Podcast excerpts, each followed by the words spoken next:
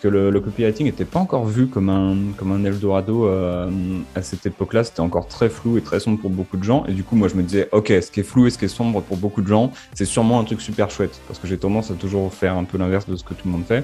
Et il y a un conseil à en retenir de, de, de la réponse, parce que j'ai fait une connerie au début, c'est que j'ai gardé pendant à peu près 2-3 mois le cul entre deux chaises quand j'ai lancé les formations, à me dire, OK, sur ma liste, il y a des copywriters et des entrepreneurs je vais continuer à parler aux deux, tu vois. Et ça a été une connerie monumentale parce que tu sais, tu es toujours en train de jongler entre l'un et l'autre et l'un et l'autre. Et en fait, aujourd'hui, on est 100% focus. C'est ça. Et moi, je me demande, je me pose toujours la question est-ce que cette action que je vais faire, cet actif que je vais créer là, ce travail que je vais faire, est-ce que je peux le réutiliser encore et encore et encore? Est-ce que je vais la réutiliser encore et encore et encore? Si c'est pas le cas, j'en ai pas besoin. Bienvenue sur Leader on Fire, le podcast où l'on te partage les clés du succès pour faire décoller ton business. Chaque semaine, je vais à la rencontre d'un entrepreneur et nous te partageons la recette de leur réussite, mais aussi celle de leurs clients. Ensemble, nous allons ouvrir ces portes pour t'aider à atteindre tous tes objectifs de manière concrète. Je m'appelle Nicolas Veilla, je suis coach mindset spécialisé en PNL et en puissance mentale. Mon but est d'accompagner les entrepreneurs d'aujourd'hui et de demain à dépasser leurs blocages, d'avancer sur leur vision de manière concrète en prenant le lead de leur vie tout en restant authentique et épanoui.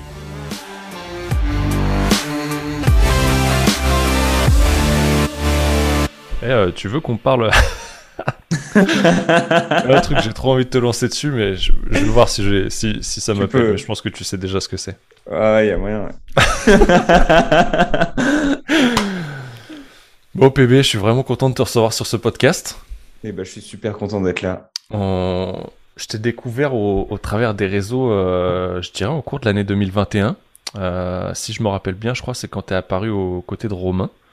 C'est ça et euh, où t'es apparu et je sais pas il y a un petit truc qui m'a appelé dans ton style tu vois toujours avec ton petit gilet là. Et je sais pas il y avait un truc qui il y a un truc qui émanait chez toi qui m'intéressait et on s'est rencontrés du coup à la soirée de Romain euh, en décembre dernier. Et euh, on n'a pas échangé du début de la soirée je crois. Et on s'est recroisé à un moment donné où Romain a pris le micro. Ah je sais à quel moment c'était tu te rappelles à quel moment c'était? C'était au moment où on s'est tous posé la question de ce qu'on avait écrit sur ce petit questionnaire qui nous a laissé avant notre inscription. Et euh, comment il avait tourné la question, tu te rappelles?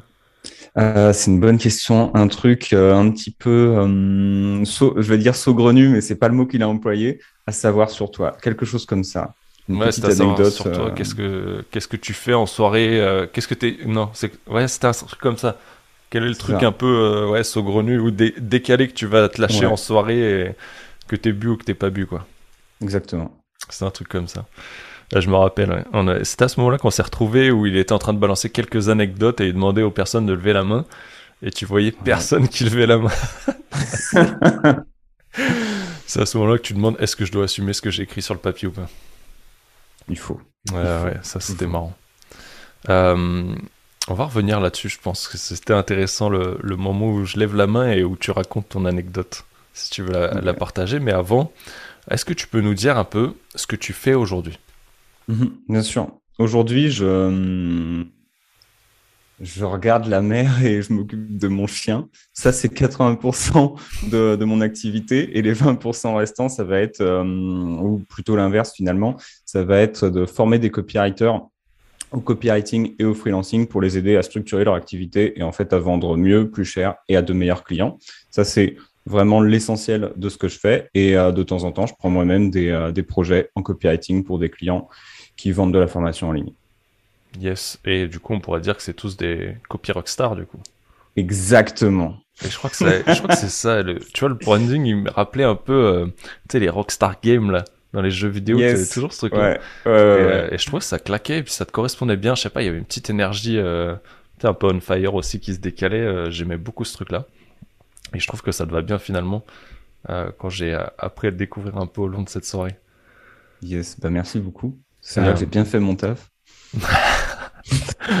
il est plutôt bien fait, ouais. T'es talentueux. Hein. Mais c'est, c'est là où, tu vois, quand j'ai vu ta tête, bah, justement, au côté de Romain, et que j'ai vu un peu ce qui sortait en écrit, où j'aimais beaucoup, tu vois, la, la façon dont c'est structuré. C'est pas mhm. forcément toujours le, le cas, tu vois, de, de tous les infopreneurs que j'ai pu côtoyer de, depuis 2018, que je suis un peu dans ce milieu. Euh, donc ouais, le, le taf est vraiment très cool. Et, euh, et ce que j'aime bien, c'est que c'est toujours transparent parce que euh, je sais pas si j'ai connu à peu près tous les clients par lesquels tu es passé, je pense pas. Mais je trouve que ça correspond à la personne. Tu vois, souvent, dès que la personne va déléguer, je trouve un copywriter ou une grosse partie de ses écritures, que ce soit sur le contenu ou les mails, souvent tu sens un décalage et tu as un petit, une petite perte d'alignement ou de ressenti de, magnétisme avec la personne. Et j'en discutais avec euh, une autre, euh, une pote, et où elle, tu vois, ça s'est senti auprès de sa communauté. Mhm. Et je trouve que, tu vois, l'effet avec Romain, bah, ça se sentait pas parce que je trouvais que ça le traduisait vraiment. Euh, Est-ce que tu as cette tendance, tu vois, peut-être toi, quand tu prends encore les quelques projets ou quand tu l'as fait avant, de t'imprégner vraiment de la personne euh, quand tu fais ces contenus, du coup? Ouais, de ouf. Ça, c'est une étape, euh, une étape indispensable. Alors là, je le, je le fais un peu moins puisque je suis en train un peu aussi de changer la nature des, des projets que je fais où j'ai beaucoup travaillé avec les, avec les formateurs et où là, j'ai envie de m'intéresser aussi à d'autres, à d'autres entreprises qui sont moins sur un personal branding. Mais dès que j'ai, euh, dès que j'ai une personne avec un, branding fort où son entreprise repose beaucoup sur sa personnalité, c'est une, deux, voire trois semaines où, où je me baigne dans son univers et où, où je m'enfile tout, quoi. je trouve ça vraiment cool et je pense que c'est ce qui fait, bah, tu me confirmeras, mais je pense que c'est ce qui fait un peu ta force aujourd'hui. Euh, de, de s'imprégner totalement là-dedans. Tu vois, j'ai, j'ai, j'ai côtoyé plusieurs copywriters. Euh, je sais qu'il y en a beaucoup qui passaient pas par cette étape-là. Et j'en mhm. ai côtoyé d'autres qui, comme toi, la faisaient, euh, qui étaient beaucoup plus moindres, mais où je voyais la différence, tu vois, dans, dans les contenus. Par contre, pour vous, c'était un travail aussi qui est beaucoup plus lourd, peut-être? Ouais, c'est euh, c'est beaucoup de taf et bah, ça explique parfois, parfois pourquoi certains copywriters sont euh, à sont très, très, à des tarifs très, peu élevés et d'autres beaucoup plus élevés parce que le travail derrière n'est pas forcément le même euh, qui est fourni. Et ouais, c'est, c'est écouter beaucoup de podcasts, c'est lire des, euh, lire des articles. Je me souviens qu'avec euh, avec Romain, par exemple, j'avais écrit trois ou quatre posts à lui, des espèces de très très longs posts, semi page de vente, semi email, quelque chose de vraiment très très lourd où il y avait bien son identité dedans. Je me les suis tapé à la main pour, euh, pour vraiment comprendre de manière granuleuse euh, qu'est-ce qu'il faisait Romain. Quoi. Ok. Ouais, donc du coup, toi, c'est vraiment, t'es repassé par l'écrit de ces posts pour vraiment t'imprégner dedans. Euh, ouais, ce côté qui est un, peu plus kinesthésique peut-être et écrit que le visuel. C'est ça. C'est ça. J'ai vraiment, bah, j'ai fait passer tous les sens, quoi. Louis dans via les podcasts, kinesthésique en, en écrivant et, et bah, beaucoup de lecture et d'analyse en fait de l'écriture pour voir, OK, là, tu as tel petit détail, là, tu as tel petit détail, et ensuite reformater ça dans ce que j'appelle un, voice guide, qui me permettait ensuite, limite, de réenseigner comment Romain parle pour encore plus me l'approprier. Quoi. Ah, c'est vraiment intéressant de, de, voir un peu comment tu as, fonctionné sur la, la structure un peu de comment tu fonctionnes justement et d'utiliser vraiment les sens, tu vois, comme bah, moi je vais plus les utiliser en mode coaching, euh, de mhm. vraiment aller, tu vois, sur la totalité des sens et de voir que toi tu les as réutilisés pour vraiment t'imprégner de la personne, euh, de voir comment elle est et de t'imprégner vraiment de son milieu, de son identité. Ouais. Euh, je trouve ça vraiment cool et euh, et du coup qu'est-ce qui t'a amené qu'est-ce que qu'est-ce qui t'a amené à être copywriter du coup finalement? C'est une bonne question ça. Qu'est-ce qui m'a amené à être copywriter? C'est j'avais déjà un, un, business en fait en ligne où où j'étais semi coach sportif, coach on va dire motivation pour les geeks. Euh, et, c'est quelque chose que j'ai assez rapidement arrêté parce que je me suis rendu compte bah, que j'étais pas forcément bon coach sportif parce que j'étais le mec lambda qui connaît les bases et euh, qui va les enseigner à d'autres personnes mais qui a pas assez de, recul. Tu vois, j'étais au sommet de la montagne euh, du gars qui croit tout savoir alors que pas du tout. Et, et en fait, en, au fur et à mesure que je construisais ce business, j'entendais parler du copywriting. J'entendais parler du copywriting. Je sais que moi, l'écriture, ça a toujours été un truc qui m'a beaucoup parlé. Et le marketing aussi, depuis tout petit, euh, je regarde des pubs et ça me fait kiffer à mort, que ce soit dans la rue, que ce soit euh, à la télé. Je veux dire, quand j'étais gamin, je regardais téléachat à 5 heures du mat quand, quand j'arrivais pas à dormir. Et, euh, et, en fait, de fil en aiguille, j'arrête cette activité donc de coach sportif en ligne et je, regarde ce qui m'avait le plus plu dans, dans ce travail-là. Et à la base, c'était écrire les emails et, euh, et vendre, en fait. Donc j'ai fait OK. Et je connecte ça au truc qu'on me parle depuis 3-4 mois qui s'appelle le copywriting. Je sais pas ce que c'est. Il y a writing dedans. Je me dis que ça peut être pas mal. Et, euh, et je connecte les deux. Et là, je me dis, ah ouais, c'est le feu, en fait. C'est ça mon truc. Ok. C'était parti. Donc ouais, c'est vraiment. euh, Et qu'est-ce qui t'a amené à, à- Comment t'en es arrivé aussi à, à être coach sportif pour des geeks Ça, ça, c'est- de, de remettre un peu dans, dans le contexte de comment t'en es arrivé là. Et après, on reviendra sur le, la petite flamme ouais, qui t'a dit, ok, c'est pas fait pour moi et il faut que je trouve euh, ce qui m'anime. Alors, coach sportif pour les geeks, euh, ça fait, euh, ça faisait trois ans que, que je me tuais euh, à la salle où j'ai fait une énorme sèche, euh, énorme diète pour vraiment détruire euh, 10 kilos de, 10 kilos de gras de mon corps où je me suis retrouvé super sec et, euh, et je me trouvais plutôt beau gosse, les abdos et tout. euh, j'étais content, j'avais eu des résultats. Je me suis dit, putain, c'est chouette. Et j'étais devenu un espèce d'énorme accro au sport. Ce qui fait que bah, j'avais envie de mettre tout le monde au sport. J'étais là, allez, on fait du sport, on fait du sport. Les gens ont commencé à me dire, ouais, pourquoi tu fais pas, euh, pourquoi tu fais pas des, vidéos sur YouTube comme Thibaut InShape et compagnie? Je me suis dit, je vais pas faire du Thibaut InShape. Attends, euh, je suis pas là pour ça non plus, quoi. Je veux pas, je veux pas amuser la galerie. Et euh, sauf que petit à petit, euh, je découvre des vidéos sur YouTube qui t'apprennent à gagner ta vie en ligne. Donc, euh, je dis, ok, ça c'est intéressant. Et euh, je lis les deux, en fait, le fait d'être accro au sport et d'avoir un peu de connaissances dans le sujet, d'avoir eu des résultats. Et euh, je me dis, ok, bah, c'est parti. Je vais faire ça, je vais faire des vidéos. Donc, j'ai commencé à faire des vidéos, à faire un programme que j'ai foutu sur ClickFunnels, que j'ai commencé. J'ai pas commencé à le vendre le programme parce que euh, avant de le vendre, en fait, je l'avais tourné. J'ai passé trois mois à le faire. J'ai d'abord vendu un e-book et j'en ai eu marre. Et euh, l'e-book est disponible sur Amazon d'ailleurs, si tu veux. Et euh, il est très chouette. Il est pour les geeks aussi. Et pourquoi pour les geeks? Bah Parce que c'est un peu mon, euh, mon crew, tu vois. C'est un peu ma team. Et euh, c'est les gens à qui je sais le mieux parler en termes de référence, en termes de bah, motivation aussi quelque part. Et, euh, et, comme ça me parlait, je me suis dit, bah, je vais me positionner là-dessus. C'est niché, il n'y a personne sur le créneau. Allons-y, quoi. Ok. Et ça, c'était en quelle année, du coup?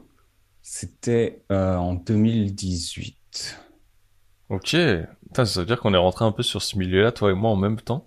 Exactement. Ok. Donc 2018, euh, t'étais déjà une machine de guerre à la salle. Et bah, tu te machine lances de sur guerre, le euh, Ouais, tu peux regarder mon corps, je suis pas, je suis pas un ouf. Ouais, mais en gosse. tout cas, j'y allais, euh, j'y allais tous les jours et énormément, quoi. Ok, donc 2018, tu deviens cette, euh, cette machine de guerre, mais qui veut pas amuser la, la, la galerie à la Thibaut InShape. C'est ça. Mais ok, tu te lances, tu lances un ebook du coup qui est toujours en vente sur Amazon. Ouais. Ok. Et du coup, tu as choisi la stratégie euh, lancement classique à tourner les vidéos, mais t'as pas lancé le produit. C'est ça. Ah, ça, tu, tu te rappelles de l'énergie que tu as dépensée à ce moment-là? C'était l'enfer. J'étais, j'ai passé vraiment, je sais pas, c'était plusieurs semaines de, de tournage, enfin peut-être deux semaines de tournage, deux semaines de montage, et ça m'a, ça m'a tué quoi. Mais c'était fun, je faisais ça avec un pote. Ok. Et qu'est-ce qui explique que t'as pas sorti cette, euh, cette vidéo? C'est que t'as décroché déjà à ce moment-là et te dire, ok, euh, faut que je connecte à autre chose? C'est à ce moment-là Ouais. où tu as le, le déclic que tu nous disais euh, juste avant un peu ce, cette déconnexion de te dire, ok, euh, ça me parle pas trop, par contre j'aime bien écrire. Euh, je me rappelle que je regardais Téléachat à 5h du mat. ça c'est ouf ces émissions, putain, je me rappelle encore. Quand je me levais dans le lit de mes parents, tu vois, le France 2, les télé-shopping, Téléachat, Ouais. que ça. Et ça existe encore. Et ça existe encore. Et du coup, tu te dis, ok, est-ce que ce déclic, tu l'as parce que tu commences à fréquenter un peu ce milieu des coachs ou autre, ou est-ce que c'est vraiment euh, un truc interne qui se passe et où tu préfères t'écouter et switcher? Qu'est-ce qui s'est passé à peu près à ce moment-là où, où tu refais ce pivot? Il y avait beaucoup de choses. À l'époque, j'avais beaucoup d'idées. J'avais envie de créer 10 000 business. Je savais pas lequel allait vraiment bien fonctionner. J'avais quand même construit une liste email à, je sais plus, j'étais peut-être entre 100 et 300 personnes sur ma liste email, ce qui était plutôt chouette. Euh, une petite chaîne YouTube euh, qui faisait, euh, qui faisait son petit nombre de vues avec des vidéos dont je suis encore un peu fier pour certaines, d'autres que j'ai que j'ai shut down parce que je me dis, je me dis mais arrête, donne pas ce genre de conseils quoi. Et qu'est-ce qui s'est passé? Il y a eu, il y a eu un événement qui est qu'à l'époque, euh, j'étais, euh, donc comme je te disais, j'avais plein d'idées, mais j'étais perdu, j'avais beaucoup de doutes. J'étais là, ok, est-ce que c'est ça le bon business? Est-ce que ça a marché? Nanana. À ce moment-là, tu as Stan de Marketing Mania qui fait un recrutement pour, euh, pour Marketing Mania. Il recrutait deux nouvelles personnes, un sur le pôle contenu et un sur le pôle, euh, sur le pôle euh, plus technique, quelque chose technique et marketing. Et, euh, et j'avais postulé pour rejoindre sur le pôle technique et marketing. J'ai failli être pris, on s'est retrouvé deux en fait au final, ils ont pris euh, une autre personne et tant mieux. Et en fait, à la fin de nos discussions, euh, on a commencé à discuter, ouais, ça va être quoi les futurs besoins de Marketing Mania? Ils commencent à me dire, bah, ça va être le copywriting. Je fais, ok, qu'est-ce que c'est cette histoire de copywriting? Et, et, je commence à me pencher davantage vraiment sur le sujet et à me dire Ah oui, ok, c'est donc ça. Et, et en fait, le fait que. En fait, ça tellement tout de suite pris le pas sur le, sur le business coaching sportif. Ça l'a vraiment. dans ma tête, il n'y avait plus rien d'autre que le copywriting. C'est vraiment. Est-ce que tu te rappelles un peu les, sensations que tu as eues à, ce moment-là? C'est vraiment un truc qui t'a appelé et tu t'es dit putain, c'est vraiment le truc. Tu l'as vu? En fait, c'est ça le truc. Je vais peut-être la poser différemment. Est-ce que tu l'as vu comme un, nouvel Eldorado? C'est un peu comme on te parle des fois de nouveau business, ce qui se produit. Tu sais, il s'est produit ça avec le coaching euh, depuis 2018-2020. Euh, Après, ça a été un peu les closers. Euh, et tu vois, ça évolue. On les voit. Je pense que tu les vois aujourd'hui. Euh, est-ce que tu l'as vu comme ça à ce moment-là, comme le nouvel Eldorado, ou vraiment comme un truc à, à l'intérieur de toi qui t'a dit, putain, c'est vraiment toujours ça en fait, euh, bah, que j'ai fait en analysant un peu les, les téléachats, mhm. les téléshopping, que je kiffais écrire euh, mes mails comme tu le disais, parce que mine de rien, ouais, c'est quand même une sacrée liste de 100 à 300, ça commence déjà à être une bonne petite structure. Euh, c'est, je pense que c'était vraiment plus physique puisque le, copywriting n'était pas encore vu comme un, comme un Eldorado euh, à cette époque-là. C'était encore très flou et très sombre pour beaucoup de gens. Et du coup, moi, je me disais, OK, ce qui est flou et ce qui est sombre pour beaucoup de gens, c'est sûrement un truc super chouette parce que j'ai tendance à toujours faire un peu l'inverse de ce que tout le monde fait. Et euh, déjà, dès les conférences que je faisais avant ces événements-là, j'allais à des conférences entrepreneurs, et il y avait ce mot copywriting, et moi, ça me titillait dans la tête, tu vois. Et il te sortait un petit peu les grands principes de persuasion, et je me disais, putain, c'est passionnant.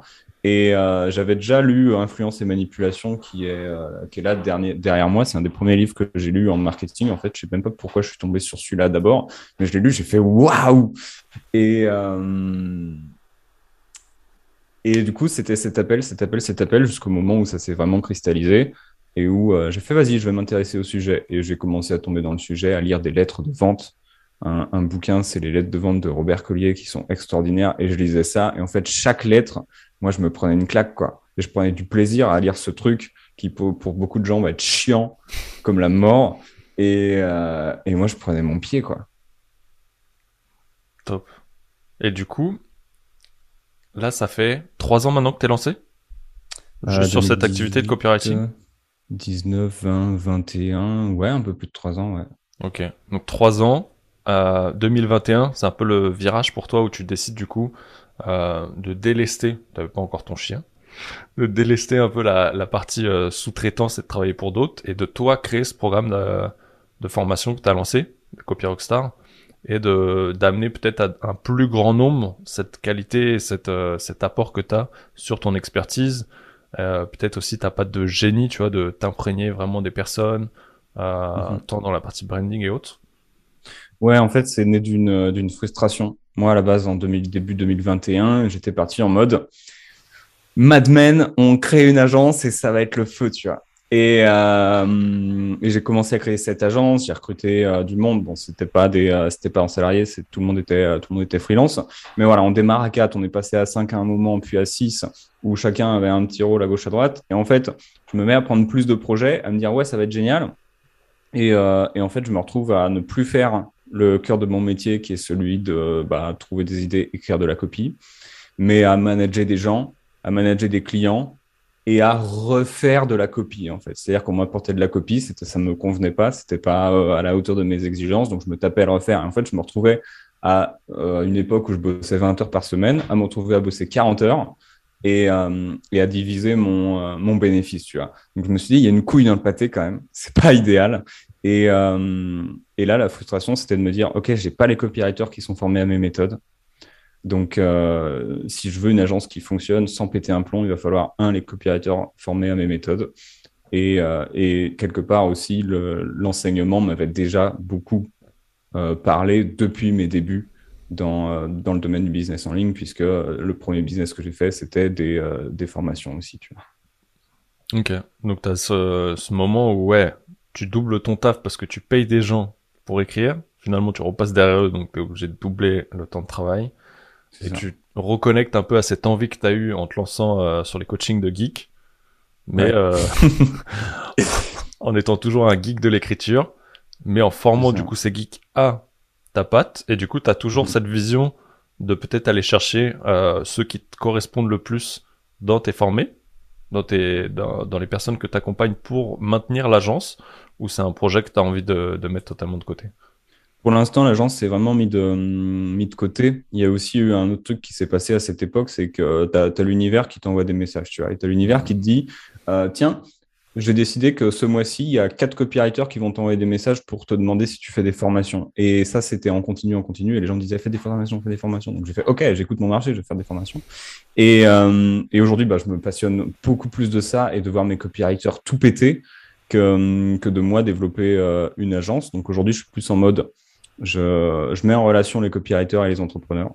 J'essaye de faire toujours des bons matchs, tu vois. C'est pas soit je vais partager une offre à mes copywriters quand j'ai pas de bons matchs en tête, soit je vais me dire ok, toi, je vois exactement la bonne personne pour toi et, euh, et je mets les deux en relation, quoi.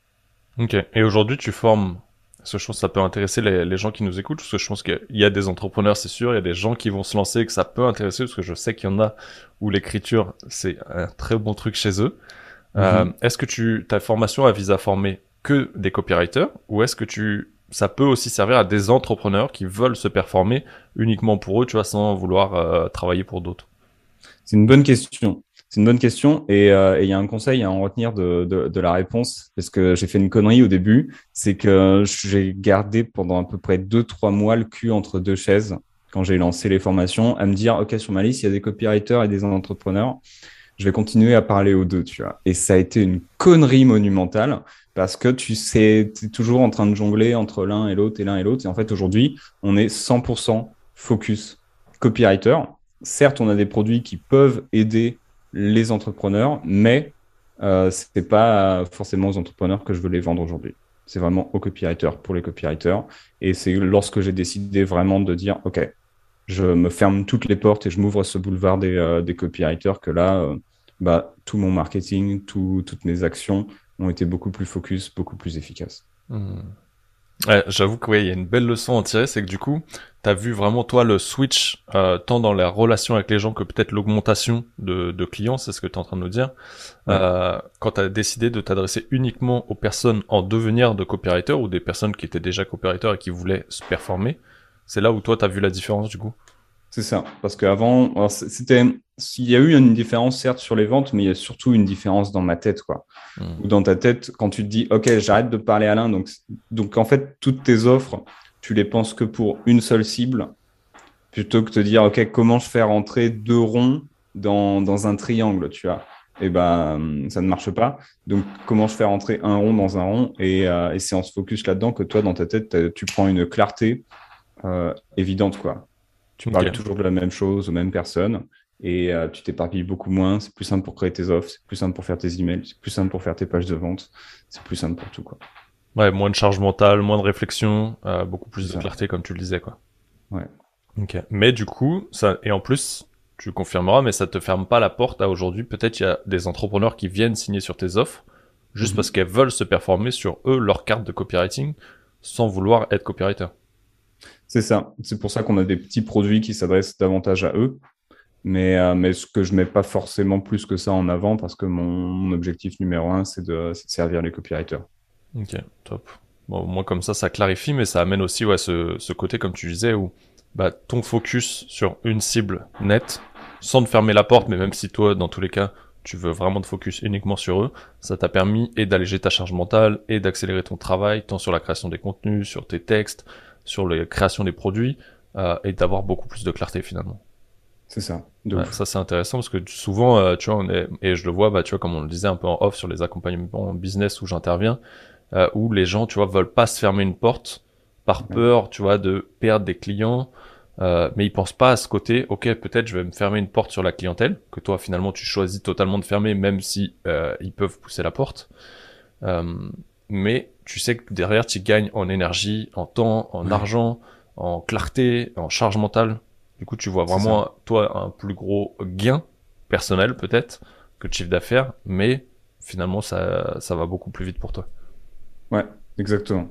Exactement. Ouais, je trouve ça vraiment cool. Et du coup, aujourd'hui, à quoi tu, à quoi tu estimerais euh, la réussite que tu as eue, tant en tant que copywriter que sur le lancement euh, des formations de Copy Rockstar c'est une bonne question. C'est une très bonne question. Il y a énormément de variables.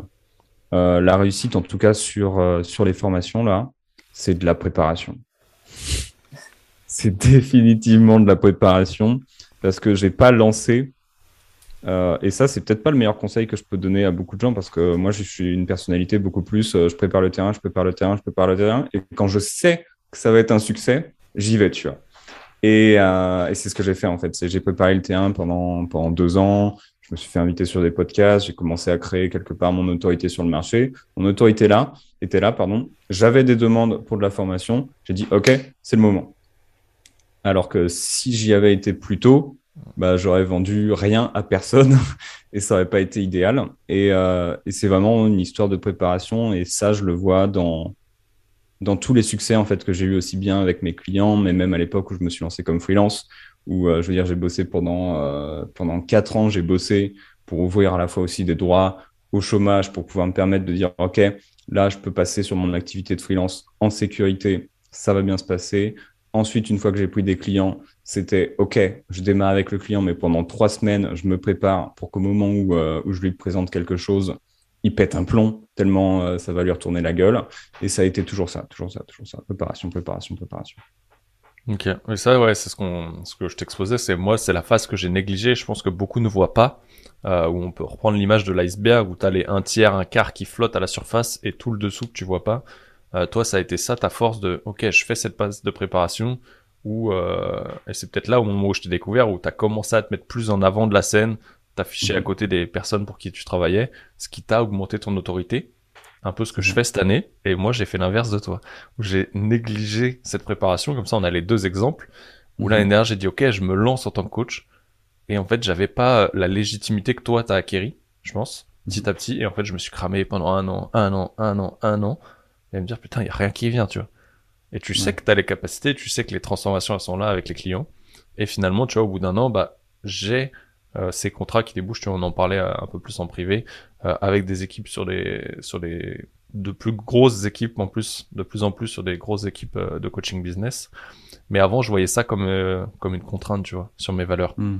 de créer ça et de le préparer. Ou tu vois, il y a Romain du coup qui m'avait envoyé un message en me disant, c'était le dernier recrutement qu'il avait fait, je sais plus, c'était avant l'été, je crois, 2021, où ils ont recruté encore un coach. Et il me ah dit, bah ça peut peut-être t'intéresser, tu vois, il m'avait envoyé un message. Et en fait, genre, j'ai fait, oh, t'es fou, toi, je travaille pas pour quelqu'un d'autre, tu vois. En mode, j'étais déjà en mode, je suis lancé, je suis entrepreneur, je peux pas, euh, par rapport à ma valeur liberté, me hmm. dire, ok, je vais travailler pour quelqu'un d'autre, tu vois. Parce que pour moi, c'était une contrainte de temps, d'énergie, et que je retravaillais pour la vision de quelqu'un d'autre. Ouais. Mais ça, c'est une bonne, euh, c'est une bonne réflexion à avoir aussi, tu vois, parce que tu t'écoutes et euh, tu peut-être tu vas pas profiter d'une certaine autorité, peut-être que tu vas pas profiter de certaines expériences, mais euh, tu as dit non, en fait, euh, moi, mes conditions, elles vont être aussi euh, comme ça, quoi. Ouais, mais tu vois, c'est un truc où il faut se dire aussi que la... je pense que c'est intéressant de, de, faire le point, c'est qu'à l'époque, j'ai dit non, mais je pense que j'étais pas prêt à voir ce qu'il y avait. C'est que je vivais beaucoup dans, ok, je veux avoir, par exemple, 10 clients dans l'année, tu vois, en one-one, mhm. mais pas de qu'est-ce qui s'offre à moi aujourd'hui et à quoi ça peut me mhm. servir et est-ce que la vision que j'ai finalement, la mienne, peut être en adéquation avec la sienne. Ça, c'est Et tu vois, de prendre un peu, euh, tu vois, on oublie que des fois la, la valeur qu'on a, qui est une donnée, elle est différente de la croyance qu'on y associe, tu vois. Et là, la croyance que moi j'y associais, c'était je vais perdre cette liberté. Hmm. Alors que finalement, tu étais toujours autant libre, toi, en tant que copywriter, quand tu as bossé pour tes clients. Oui, j'étais. Hum, après, j'avais des libertés qui ne me, qui me convenaient plus, tu vois. J'avais des nouvelles, euh, des nouvelles contraintes qui, avec le temps, ont fini par me dire, ben, j'ai aussi envie de, de créer mon chiffre d'affaires plutôt que, plutôt que celui de mes clients parce que bah, je peux le faire, quoi. Mais hum, après, c'est bah, tes objectifs aussi bougent et la vie que tu veux te donner euh, bouge aussi. Ouais, c'est ça, c'est que tu as réussi aussi à, à t'écouter, toi, au moment où tu étais avec eux à dire ok peut-être ma vision a évolué maintenant. Et là c'était la tienne qui avait évolué et pas la leur. Par contre tu avais de plus en plus de contraintes ou tu le voyais comme plus de contraintes qu'à l'époque. Et tu as dit ok c'est le moment où je dois prendre mon envol. Et l'avantage c'est que tu avais acquis toute cette notoriété qui t'a permis en tout cas euh, d'exploser un peu plus rapidement que la moyenne je dirais. Exactement ouais. C'est vraiment cool. Et du coup qu'est-ce qui fait que tes clients viennent te chercher aujourd'hui? Qu'est-ce qui fait ta petite différence peut-être euh, aujourd'hui par rapport à, d'autres et qui, leur ramène après ces résultats-là, tu vois Hmm. Faudrait leur demander. Faudrait que je leur demande. Euh, qu'est-ce qui fait que mes clients viennent à moi aujourd'hui? Les retours que j'ai, et, euh, je pensais pas que, je dégageais ça, mais c'est euh, ce qui plaît apparemment chez Copy Rockstars, c'est cette capacité à être chill et pourtant hyper carré, quoi. C'est-à-dire que moi, j'ai l'air de toujours euh, en foutre pas une. Et c'est vrai que techniquement, euh, par rapport à d'autres entrepreneurs, je branle rien. Je bosse 20, 25 heures par semaine de manière chillax et, euh, je kiffe ma vie. Mais en même temps, dès que je, fais quelque chose, c'est carré, c'est propre, c'est net, c'est structuré, en fait. Et ça, je vois beaucoup de, de copywriters, en fait, qui se retrouvent là-dedans, dans le fait que, OK, il n'y a pas de souci pour être à la cool, il n'y a pas de souci pour faire des vannes, mais euh, au moment où il est question quand même de bosser, on va toujours être à la cool, on va toujours être euh, faire des vannes, mais ça va être carré, euh, ça va être carré la mort, quoi. Ouais, parce que en termes de vannes et en termes de conneries, t'es franchement pas mal. ah, c'est cool. Donc du coup, ouais, c'est que t'arrives à amener. Et je sais qu'il y en a beaucoup qui cherchent ça, et ça, ça m'interpelle un peu, où il y en a qui l'ont traduit ça au travers de, de mon contenu, tu vois, sur Insta, Ouais. qui voyaient ce côté un peu détente, humour, euh, et moins sérieux que la totale, tu sais, qui était vraiment carré. Et oui, ça se traduit chez toi parce que on le ressent beaucoup, encore plus quand on te rencontre en vrai, où t'as ce côté Mhm. total déconne, mais on voit que le taf, il impacte de ouf derrière. Tu vois, le peu que j'en ai lu en tout cas, euh, ou de ce que t'as présenté, tu vois que c'est carré. Tu vois, Mhm. ça se ressent vraiment. Euh, tu vois, je fais pas partie des clients, mais au moins des personnes qui te suivent et qui te voient, où tu ressens que tu vois que le travail, il y a une finesse derrière et que c'est clean, tu vois. Mhm. C'est Je le retour que j'ai. euh, ouais. Ouais, ça c'est vraiment cool. Euh, Qu'est-ce qui... euh, Comment je pourrais amener ça? Qu'est-ce qui, qu'est-ce qui fait que tu arrives aujourd'hui à avoir ces résultats-là? Qu'est-ce que tu mets en place peut-être euh, pour arriver à te faire tes semaines de 20 heures? Tu vois, où on est dans un monde, on dit il faut travailler, euh, même en tant qu'entrepreneur, tu vois, on dit vas-y, travaille dur, euh, fais tes heures, machin. Et toi, tu arrives à dire, ok, j'ai ces résultats-là, je les avais déjà avant, euh, mais je, travaille 20 heures. C'est. euh, Alors, la réponse va être drôle parce que c'est beaucoup de travail, quelque part, mais en même temps, c'est du travail, euh, c'est du travail focus, tu vois. En ce sens où je suis exceptionnellement feignant et je vais toujours faire le, le moindre effort, en fait, qui apporte le, le plus de résultats. Mais là, c'est, quelque chose qui est littéralement ancré en moi depuis que, depuis que je suis adolescent. C'est OK, c'est quoi le 20-80 de, qui va me faire avoir des résultats? Et tout le reste, je m'en fous ou j'ai pas envie de le faire. Alors ça, ça a été dur. Il a fallu que je me forme pas mal. J'ai suivi des formations type euh, méthode 90 jours, des choses comme ça pour vraiment structurer mes, euh, mes trimestres. Mais en fait, plus tu le fais, plus tu te rends compte des actions qui ont vraiment un impact et tu commences à faire que ça, quoi. Et tu regardes, OK, qu'est-ce qui a des résultats? Ça, je continue d'en faire. Qu'est-ce qui a des résultats? Ça, je continue d'en faire. Ça, ça n'a pas de résultat. J'arrête de le faire ou je m'en fous. Et euh, t'élimines, en fait. T'élimines, t'élimines, t'élimines, t'élimines. Euh, un truc que j'ai fait récemment qui, qui peut aider pas mal d'entrepreneurs, c'est aussi calculer le, son taux horaire. Quand les chiffres parlent, tu peux rien dire en fait. Et euh, bah, il y a deux choses à faire. C'est déjà de traquer son temps parce que je connais énormément d'entrepreneurs qui sont là, qui disent ouais, je bosse 70 heures par semaine. En fait, ils ont l'impression de bosser 70 heures par semaine, mais au final, ils bossent 35, 30, 35 heures comme tout le monde, mais ils sont tellement dans tous les sens qu'ils ont l'impression d'en faire des tonnes. Donc euh, moi, j'utilise Toggle pour ça et ça m'aide énormément pour traquer mon temps. Et après, bah, tu regardes, euh, tu regardes techniquement euh, combien tu as généré, euh, toi, tes actions dans la boîte ont généré d'argent. Ça te donne ton taux horaire à la fin du mois selon le nombre d'heures. Et euh, tu peux vite te rendre compte que bah, tu passes beaucoup d'heures à faire de la merde et, euh, et que c'est le moment d'éliminer toutes ces merdes et de faire juste l'essentiel. Et moi, aujourd'hui, l'essentiel, c'est un post LinkedIn, discuter avec mes clients, être là pour eux, faire parfois une ou deux fois par semaine des emails. Et la boîte tourne, euh, tourne très très bien comme ça, quoi. Ok. Et est-ce que tu as un exemple d'une chose qui n'était pas essentielle, tu vois, qui te revient comme ça, et que tu as supprimé totalement? Ou, ou- Hmm. et est-ce que tu les supprimes ou est-ce que tu les délègues? Je pense que ça peut être intéressant, tu vois.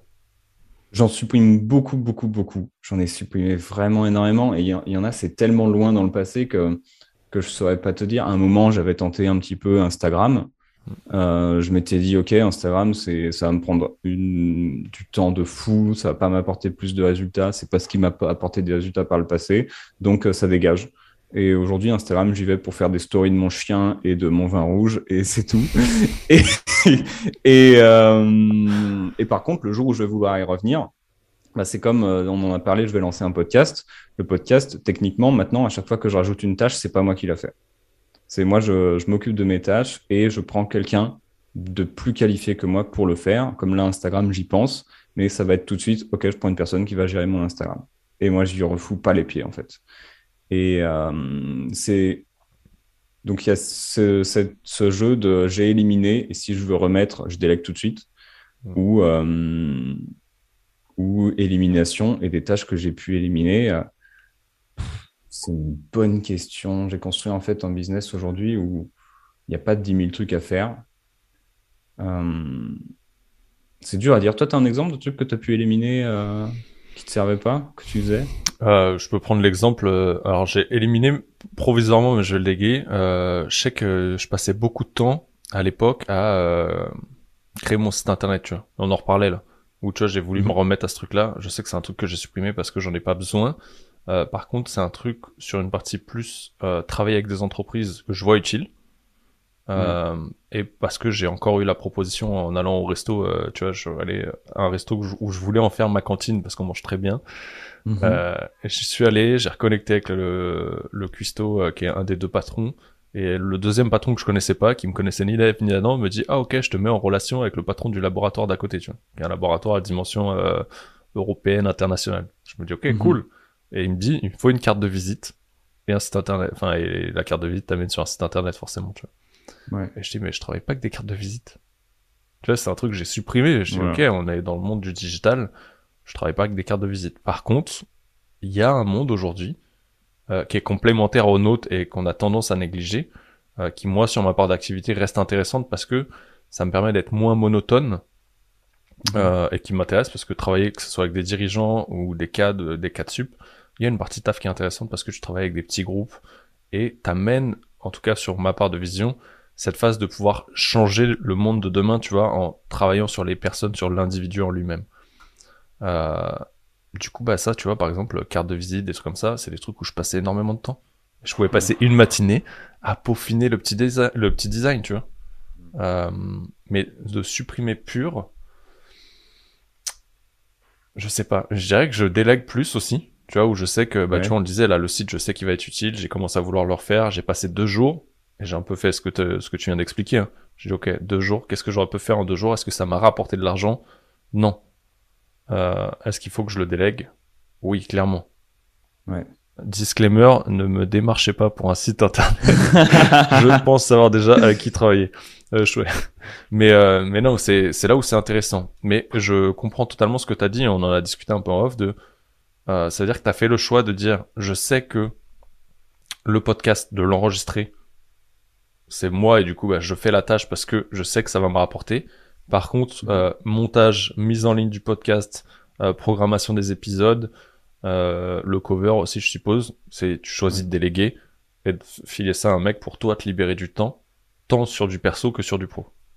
C'est ça. Après, il y a des petites choses. Je vois le cover, on m'a fait des propositions qui étaient, qui étaient chouettes mais j'aime, euh, c'est un truc que j'aime faire. Et là, c'était plus sur mon temps perso, c'est vas-y, je vais faire des designs, je vais faire des covers, je vais me faire kiffer parce que moi, tu me fous sur Photoshop et je pète un plomb tellement, tellement je kiffe. Mais c'est différent, tu vois. Mm. C'est si tu prends du plaisir à le faire, j'ai envie de dire fais-le parce que c'est aussi un peu ta pause clope entre guillemets du, du taf, quoi.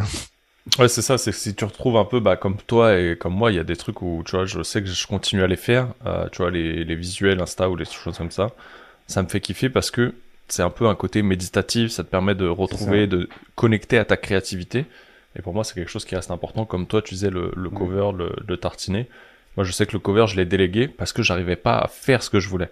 Hmm. Genre en termes de technicité. Et que je, quand j'ai vu le temps euh, pour l'apprendre, où tu vois le cover, c'est un petit dessin de moi, enfin, où il y a un dessin de moi avec un blason un peu à l'américaine. Et j'ai regardé les tutos.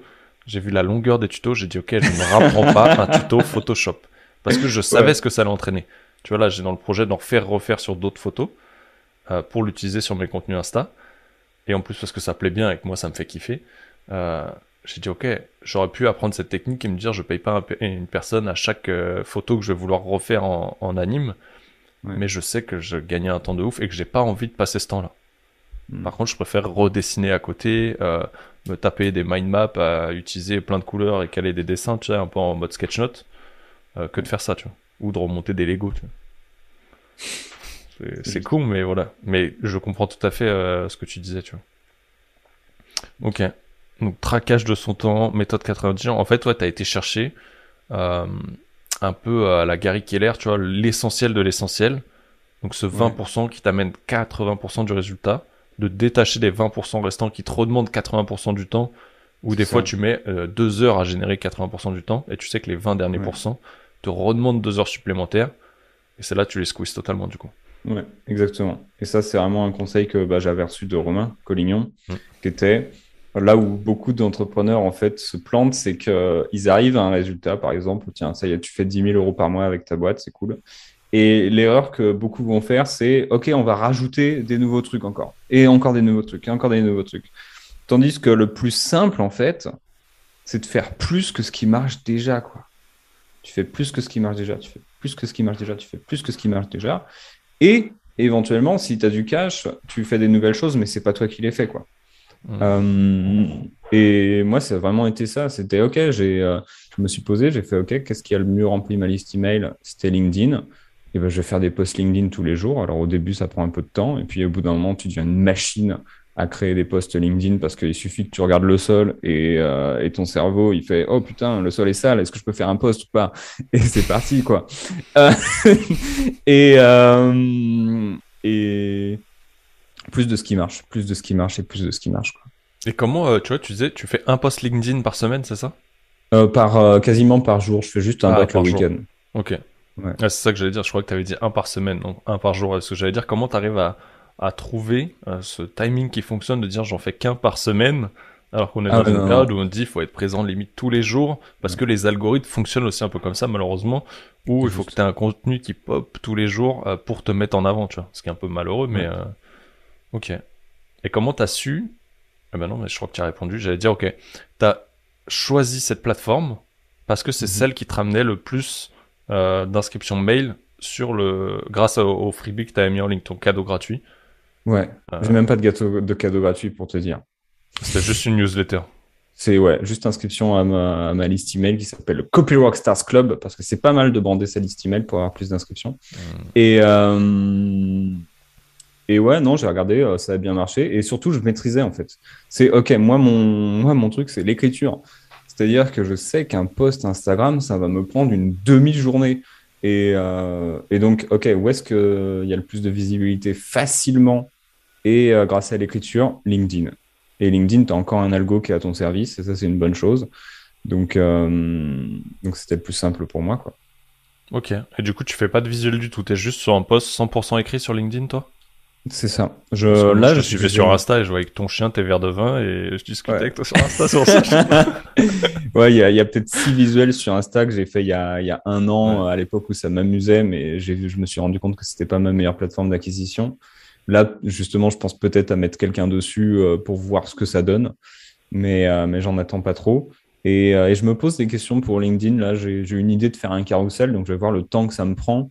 Mais je sais que dès que tu me fous sur des photos, c'est, c'est le bordel, quoi. Ouais, parce que tu reconnectes trop, un peu euh, comme avec ton cover à ce mode un peu créatif et que tu vas peut-être aller chercher des petites perfections ou essayer plusieurs ça. choses euh, que de Ouais. rester focus sur peut-être euh, avoir 5-6 templates de préparer et de garder un peu la même structure à chaque fois tout en gardant ton branding, l'énergie, tout ce que tu veux dégager. quoi. C'est ça.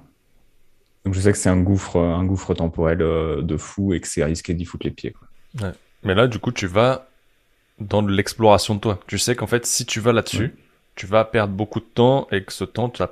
consciemment, tu te dis, OK, si j'y vais, je sais que je vais m'éclater, mais je sais que je vais perdre du temps et que ce temps, quelque part pour mon business, c'est de l'argent ou du temps ça. privé perdu où tu vas t'éclater avec tes potes, tes verres de vin, ton chien maintenant. Exactement. Et du coup, tu fais ce choix de dire, OK, j'y vais pas parce que je sais que ça tourne sans et que je suis plus efficace là-haut. Ouais.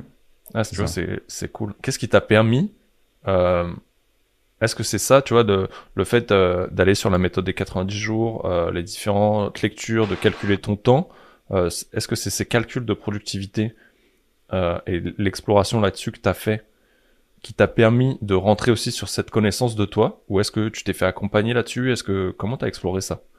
Ça a beaucoup été, euh, ça a beaucoup été d'abord les formations. Et après, en fait, une fois que tu as suivi la formation une fois, c'était un processus d'itération. Chaque, chaque semaine, chaque trimestre, OK, qu'est-ce qui a été utile? Qu'est-ce qui a servi à rien? Qu'est-ce qui a bien marché? Qu'est-ce que je ferai différent la prochaine fois? Quatre questions que je me pose tout le temps. En continu, en continu, en continu. Et trimestre après trimestre, en fait, je vois que la liste des choses à faire diminue, diminue, diminue, diminue pour devenir toujours plus focus. Là, j'ai euh, mon petit papier euh, à côté de moi et euh, il y a des trucs que je vais même pas faire parce que je sais, ah bon, bah ça, en fait, on s'en fout. Et au début du trimestre, je pensais que c'était pertinent, mais avec le temps, je m'en tape. Et, et c'est vraiment ce processus, et on en parlait tout à l'heure en off, c'est le processus aussi de te poser sur euh, un peu ta vision. C'est quoi la vision que tu veux en fait euh, bah, pour ta vie, pour ton quotidien et pour ton taf? Et, euh, et se poser la question de est-ce que l'action là que je vais démarrer aujourd'hui, ça me rapproche de mon objectif? Ou est-ce que c'est un truc en plus qui va me faire chier dans six mois et qui à aucun moment me rapproche de mon objectif? J'ai un exemple. Là, quelqu'un m'a dit, tiens, ce serait super intéressant que tu fasses grossir une offre de formation pour, pour les entreprises. Est-ce que ça me plairait de faire ça De ouf? Est-ce que quand des potes vont me le demander, par exemple, est-ce que tu peux former mes équipes avec grand plaisir, mais je sais que c'est mon temps personnel qui est pris dessus. Maintenant, est-ce que dans un an, je veux avoir des offres qui tournent à fond et construire mon business autour de créer de la formation pour les entreprises en copywriting? Non. Donc je sais d'office que faire plus d'actions dans ce sens-là, bah, ça va pas servir mon objectif final euh, pour Copy Rockstars. Donc, Donc ouais, tu as ta petite méthodologie de, de, questions là pour ce dernier point. Et s'il y en a une qui est non, tu dis ok, je le mets de côté. Euh, est-ce que tu peux y répondre ponctuellement, comme là où la demande que tu as eue? Ou est-ce que tu vas totalement la mettre de côté, euh, même si tu as une demande peut-être ça dépend en vrai de, de, ma capacité en temps, en énergie. Mais si, si c'est une entreprise que je connais pas, il y a de fortes chances que, que, je dise non parce que ça va être une semaine de taf, ne serait-ce que pour, euh, pour préparer OK. Euh, les entreprises, comment ça fonctionne, comment faut parler à leurs, euh, comment faut parler à leurs employés, quelles sont leurs problématiques, etc., etc., etc. Qu'en fait, je suis en train de construire un actif que je vais foutre à la retraite dès que c'est terminé, en fait. Ouais, c'est ça, c'est que tu vas construire un truc qui va servir peut-être une fois et euh, qui va pourrir un peu euh, comme sur un quai euh, de chargement et que tu vas plus jamais trop servir.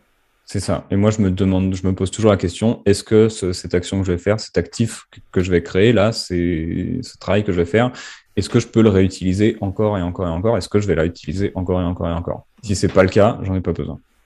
Ah, ça c'est vraiment cool du coup ce, ce petit schéma de, de, questions. Moi je l'utilisais beaucoup tu vois sur euh, j'avais cette envie tu vois en mode filmmaker de toujours acheter une caméra au-dessus euh, un truc un truc. Et c'était ça c'était euh, j'avais mes questions types tu vois est-ce que ça va augmenter considérablement ma qualité de travail?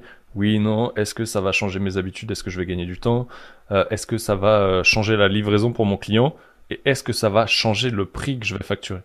Et tu sais j'avais un peu ce type de questions. Et en fait s'il y en avait une qui était pas cochée bah next tu vois. Enlève cette idée de ta tête c'est juste euh, un petit achat compulsif un kiff ou euh, te dire ok t'as vu j'ai la dernière caméra mais en fait je fais du moins mon taf que toi parce que je suis une merde tu vois. Hmm, euh, et souvent c'était ça tu vois. C'était de me dire ok en fait ça m'apporte rien de plus tu vois. Elle va pas me faire faire plus de technicité plus de trucs. Ok c'est cool tu vas faire des ralentis à 240 fps mais je filme pas de skieur je fais pas de snowboarder je fais pas de skate tu vois. Et je fais que des entrepreneurs tu vois donc à moins que le mec soit acrobate et qu'il veut la slow motion, euh, ça sert à rien. Mais souvent c'est con, mais c'est des trucs que tu peux euh, utiliser, tu vois, même dans euh, un outil que tu veux utiliser. Tu vas te dire, mhm. ouais, il me faut ce nouvel outil. On parlait d'outils tout à l'heure, tant sur les plateformes, sites internet, membership ou autre. Tu vas te dire, ok, est-ce que réellement j'ai besoin de ce truc-là ou pas, tu vois. Souvent, c'est un outil ou un accessoire en plus.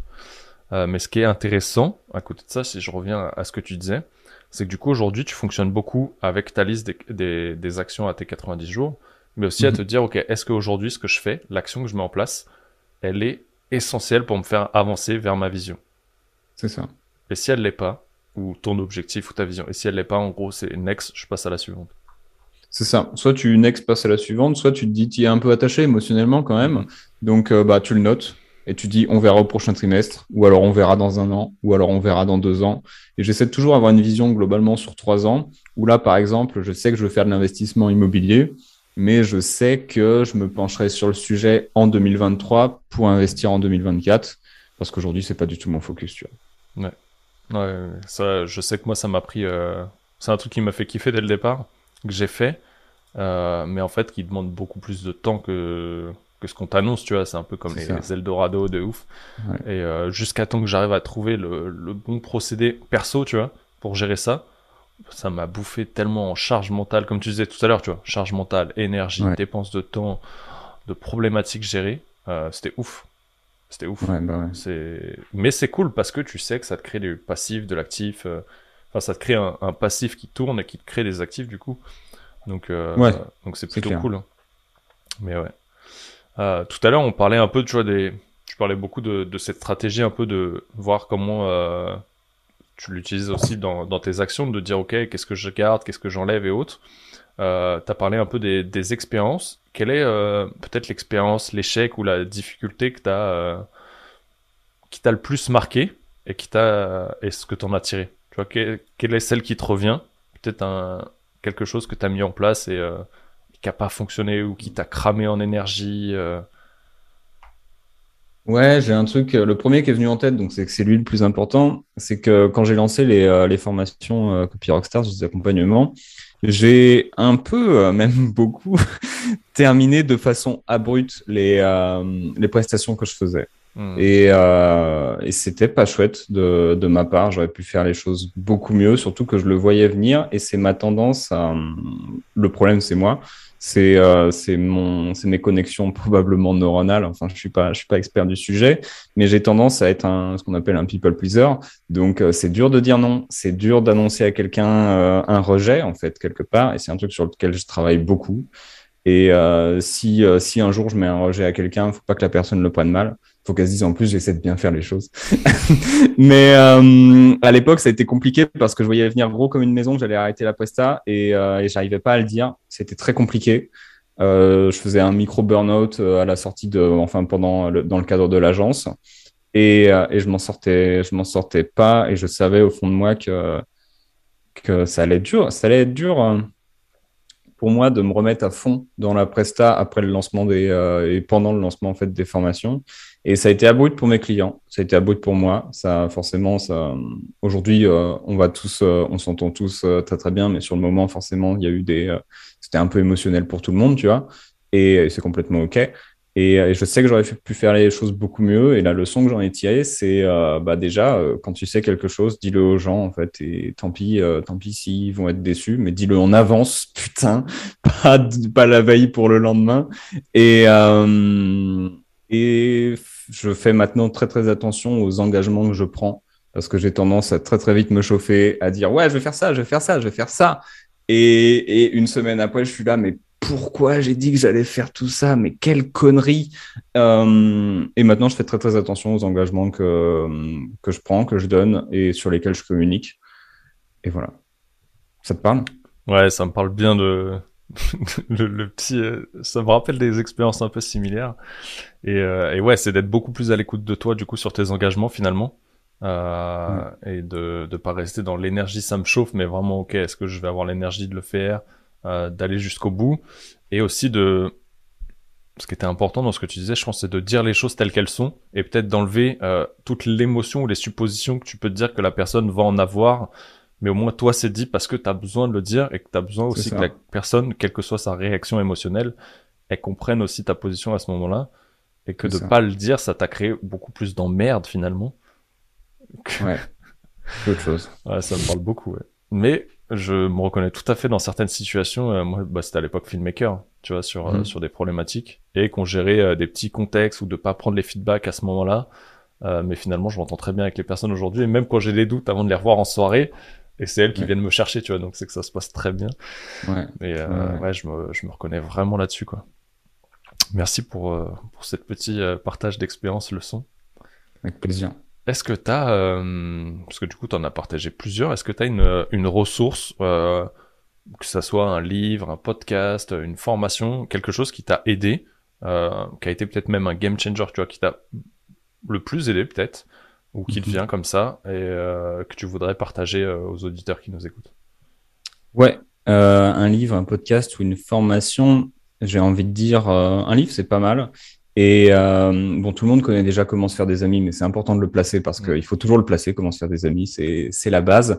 Et euh, l'autre bouquin, mais je le recommande aussi tout le temps, donc les gens vont commencer à le connaître, mais je pense que toi, pour ton audience, ça peut être vraiment pas mal. C'est un livre qui s'appelle The Coaching Habit, The Coaching mmh. Habit avec un accent pourri de... Comment il s'appelle? D'un gars qui s'appelle Michael Bunge Stanier, Stanier, je sais pas comment on dit. Euh, je sais pas trop non plus comment on le prononce. C'est dispo en français aussi maintenant. Je ne sais pas ce que vaut la version française, qui est un livre extraordinaire. Vraiment, je l'ai lu, ça m'a pété la tronche. Euh, tout mon business a commencé à être construit là-dessus. C'est-à-dire que c'est quoi le principe du livre? Je crois que la, sous-headline, c'est euh, comment euh, Comment en dire moins, demander plus et changer la manière dont tu leads pour toujours Donc ça tombe bien, on est dans le thème. Euh, et c'est en gros euh, sept questions et plusieurs dérivés de ces questions pour coacher ses collaborateurs, mais aussi toute personne en fait qui arrive euh, vers toi avec une problématique. L'idée, c'est que la pire manière d'aider quelqu'un, c'est de lui donner tout de suite la solution. C'est la pire. Parce que soit tu vas donner une solution qui lui correspond pas, soit tu vas euh, lui donner une solution qu'elle sait déjà et tu vas la saouler, soit le dernier soit, c'est quoi déjà? Soit, soit, soit, soit, soit, euh, une réponse qui lui correspond pas, tu la saoules ou, ou, ou, euh, ou juste, euh, je me rappelle plus du troisième point, peu importe. Euh, L'idée, c'est que donner un conseil tout de suite, c'est pas servir la personne. Ah oui, troisième point, elle peut devenir encore plus dépendante de toi parce qu'elle va pas apprendre à se débrouiller toute seule ensuite. Voilà. Et, euh, et du coup, l'idée, c'est de poser un certain nombre de questions pour que la réponse émerge de la personne qu'elle trouve elle-même des solutions à sa problématique. Tu peux donner un petit conseil à un moment, mais surtout pas tout de suite. Tu dois d'abord comprendre sa problématique, sa situation, les solutions qu'elle a étudiées, parce que toi, tu vas lui balancer une solution, elle va te dire oui, mais non, parce qu'elle l'a déjà pensé cette solution-là. Donc, perds pas ton temps à donner un conseil pendant trois minutes de parole, économise ta salive et écoute la personne, quoi. Et, euh, et ça, ça vaut aussi bien pour des collaborateurs, mais aussi pour les clients moi, ces questions, je les utilise dans, mes pitchs, entre guillemets pitch, puisque je pitche pas, mais dans mes euh, appels de vente. C'est aussi ce que j'enseigne à mes copywriters. Et j'utilise ça avec mes copywriters, avec mes clients en copie, mais aussi avec mes proches quand il y a une problématique. Avec les proches, c'est souvent un peu plus, difficile bah, parce que tu as envie d'aller un peu plus vite. Et, euh, voilà. Ça te parle? Ouais, ça me parle bien et, euh, et tu vois, c'est un peu ce que je disais, tu vois, de vouloir travailler avec des entreprises. Moi, c'est une approche un peu de, de Rich Levin qui s'est basée là-dessus où mhm. euh, lui il travaille avec sur le vraiment sur le côté de leadership, tu vois, euh, avec beaucoup de coachs, mais où il amène cette notion de ok, être un leader aujourd'hui, être un dirigeant, comme tu le disais, c'est d'être un coach avant tout. Et en fait, c'est le en fait le terme de coach finalement, oui, c'est devenu un métier, mais c'est ça en fait, c'est du leadership au sein d'une entreprise, au sein d'un groupe, au sein d'une équipe, euh, au sein même de notre création de contenu finalement. Donc ouais, ça me parle bien, ça fait un moment que j'en entends parler de ce livre et je pense que ah, je vais aller le lire je vais aller lire en anglais parce que, comme tu disais, des fois il y a des traductions, c'est pas ouf. Il y en a certains, je préfère aller les chercher en langue originelle et c'est un truc qui me challenge un peu plus en plus en ce moment. Donc, euh... ouais. je recommande. Il est simple à lire, donc euh, tu verras pas trop de soucis. Langue maternelle direct. Enfin, langue originelle, maternelle de l'auteur. euh, Est-ce qu'il y a une personne que tu aimerais voir, écouter sur ce podcast derrière toi? C'est une super bonne question, ça une personne que j'aimerais écouter sur ce podcast derrière moi. Euh, ah putain, je sais, j'ai pas la liste en plus de tous les invités. Quelqu'un qui me ferait kiffer. Quelqu'un qui me ferait kiffer, quelqu'un qui me ferait kiffer. Qu'est-ce qui devient comme ça? C'est une bonne question. Je pense à, quelqu'un que j'adore, euh, qui s'appelle Alexandra Martel. Euh, qui, habite au Québec. Et je sais que toujours, euh, chaque conversation avec Alexandra, c'est un. C'est le feu. Top, je vais regarder, je ne connais pas du tout. J'aime bien poser cette question, tu vois, ça me permet euh, des fois, tu vois, d'avoir une personne auquel j'avais pas pensé ou que je connaissais pas comme toi, enfin, tu vois, comme là, tu, tu viens de me donner, et qui me permet de découvrir une autre personne, et j'aime bien aller chercher, tu vois, cette personne où je sens qu'il y a un truc, tu vois, un peu comme toi, où je te disais, tu vois, il y a eu ce petit truc, et du coup, j'ai envie d'y aller, tu vois, même si je connais pas trop la personne. Euh, je crois que la seule personne que j'ai présentée officiellement sur le podcast où j'ai fait le pitch de présentation à sa place, c'était Aline. Parce que ça faisait un moment qu'elle était là. Et j'aime bien ne pas trop aller en chercher sur vous. Parce que ça mhm. me laisse euh, un peu cette spontanéité dans les questions. Hmm, c'est pas mal ça. Et ça, je trouve ça intéressant parce que c'est pas euh, du non-respect ou que je veux gagner du temps. mais ça me permet de pas en savoir sur vous. Et, je Mm. l'ai fait pour certains et je vois que c'est, elles sont différentes. Et je trouve que l'énergie, j'ai pas la même, tu vois, parce que ça me donne envie de gr- gratter, tu vois. Ouais. Donc je trouve ça vraiment cool. Euh, Ouais, j'ai une top. petite question signature pour toi, Oui. comme on arrive à la fin de ce podcast. Quelle est ta définition d'un leader? Quelle est ma définition d'un leader? C'est une très très bonne question. On l'a un peu dit tout à l'heure, quelque part, un leader, c'est un coach, mais surtout un leader... euh, Ah ouais, ça y est, j'ai la réponse. J'ai fait un post sur le sujet, euh, j'ai fait un post sur le sujet cette semaine et j'en ai aussi parlé à quelqu'un. C'est deux choses, un leader. Un leader, c'est un, une personne qui, qui à la fois ne décide pas d'être un leader et qui décide d'être un leader. Pour deux raisons. J'explique la chose. Souvent, les, les vrais leaders, ils sont choisis. Ils sont choisis par qui? Ils sont choisis par leurs audiences, ils sont choisis par des personnes. Je te donne un exemple quand, euh, justement, quand, quand on m'a demandé de lancer les, formations Copy Rockstars, on m'a demandé de lancer les formations Copy Rockstars, en fait. Quand on te demande quelque chose, déjà, tu peux prendre le lead sur quelque chose. Et c'est comme, euh, je sais pas, euh, bon, attention, je suis nul en histoire, mais euh, dans l'Antiquité, j'ai tendance à croire qu'on pouvait avoir tendance à choisir des leaders, en tout cas que le rôle était imputé à quelqu'un. On, te, on disait à ces personnes, peut-être pas dans l'Antiquité, mais bref, l'idée c'est, ok, on a besoin de toi. Et souvent, les meilleurs leaders, c'est ceux qui veulent pas prendre euh, au départ ce rôle, et c'est souvent eux qui vont être les meilleurs. Et euh, ça, c'est une première chose. Et la deuxième chose, c'est du coup aussi un leader, quelqu'un qui décide quand même d'être un leader. C'est pour ça que le truc est à double tranchant est totalement opposé dans ma réponse, mais, mais c'est les deux pans que je vois, en fait, c'est les deux faces d'une même pièce, en ce sens où euh, pour être un leader, il faut aussi décider maintenant de dire, OK, je veux être un leader sur euh, tel sujet, ou je veux être euh, ce leader-là, tu vois? Tu vois ce que je veux dire? Ouais, je vois, je vois ce que tu veux dire et c'est ouais, c'est tout à fait ça. Les deux côtés de la pièce, le pile et le face, euh, qui sont à la fois totalement opposés, mais qui sont totalement indissociables l'une de l'autre. C'est ça. Je trouve ça intéressant. On me l'a jamais fait celle-là, mais je trouve ça très beau. Et plus ce qu'on avait dit tout à l'heure et ce que tu, ce que avais amené, euh, je trouve ça vraiment cool. J'ai une petite Merci habitude sur le podcast de Oui. laisser le dernier mot à mon auditeur. Euh, si un message à faire passer, euh, quel qu'il soit, l'antenne est à toi. Hmm, un message à faire passer. J'ai envie de dire, euh, vous prenez pas trop la tête. Ça colle tout à fait à la personne. J'adore. Euh, en tout cas, je te remercie d'avoir pris euh, ce temps, euh, Merci à toi. Merci à imputé toi. au temps que tu passes avec ton chien sur ton business. J'ai passé un très bon moment avec toi, tant dans la partie off que là, dans la partie enregistrée, c'était vraiment cool.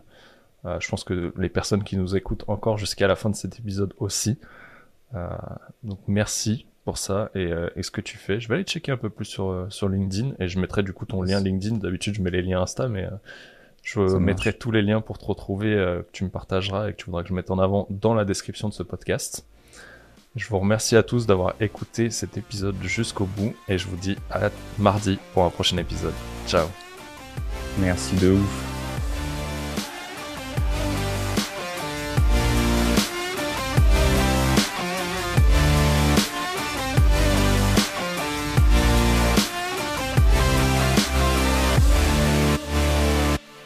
Est-ce que tu veux qu'on fasse là un petit backstage que je laisse à la fin de l'épisode C'est en mode pépite pour ceux qui restent. J'ai fait ça à un moment donné où j'avais remis à un moment du début. Mais Ouais. si tu veux partager, parce qu'on l'a annoncé au début du podcast, si tu Mhm. veux partager la petite anecdote Yes. euh, de, de, qu'on a marqué sur le papier, toi et moi. Ouais. Alors, la petite anecdote qu'on a marquée sur le papier, toi et moi. En plus, elle est très très similaire parce qu'on a tous les deux fini à poil. Le pire, c'est en, plus, je dis ça, j'ai fini à poil, mais c'est vrai que peu de gens ont ce détail. Alors attention, exclu pour toi, c'est que euh, la petite chose que j'ai notée sur ce papier, c'est que j'ai déjà fait de la figuration dans un film porno d'Orcel. Alors, nuance, c'était la scène d'exposition. C'est-à-dire que techniquement, personne n'était à poil, personne ne couchait avec personne. C'était, on était dans un hôpital, on présentait la situation, c'était très très cool. Et euh, j'ai fait de la figuration là-dedans, c'était très chouette. On a, on a beaucoup rigolé. Et malgré tout, j'étais quand même en caleçon parce que j'étais un patient. Et les patients, du coup, étaient en caleçon avec ta, ta veste de patient. Et, euh, et voilà. wow, merci pour cette petite anecdote. Avec plaisir.